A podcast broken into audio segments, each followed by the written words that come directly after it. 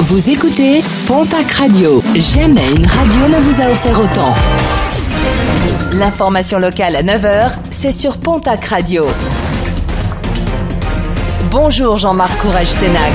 Bonjour à toutes et à tous. Macabre découverte à Larins. Des randonneurs ont retrouvé un corps en état de décomposition sur un secteur situé à plus de 2000 mètres d'altitude. Le PGHM d'Oloron-Sainte-Marie a été chargé de l'enquête. Un corps en cours d'identification. Il pourrait s'agir d'un quinquagénaire résident à Bière et n'ayant plus donné de nouvelles depuis la fin du mois d'août. Nos confrères de la dépêche du midi sont dernièrement revenus sur l'incendie qui a touché un appartement dans la nuit du 23 au 24 septembre dernier.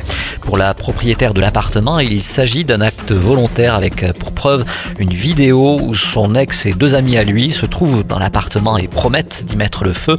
Une plainte devrait être déposée dans les prochaines heures. L'enquête se poursuit. La MHE prend de l'ampleur dans la région. Au 28 septembre dernier, pas moins de 19 foyers de maladies hémorragiques épisodiques ont été dénombrés en France, 16 dans les Pyrénées-Atlantiques, 3 dans les Hautes-Pyrénées. Depuis hier, pour qu'un animal concerné puisse quitter la zone réglementée établie autour des élevages infectés par le virus, un test de dépistage sera obligatoire, une maladie qui n'est pas transmissible à l'homme.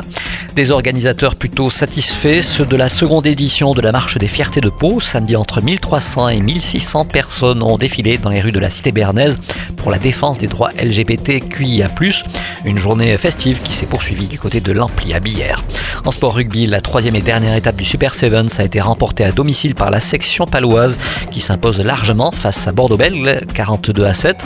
La finale de cette épreuve se déroulera le 22 octobre prochain du côté de l'Arena de Nanterre. Toujours en rugby, la nationale et la lourde défaite du Stadeau à Albi, score final 36 à 3 en football Ligue 2.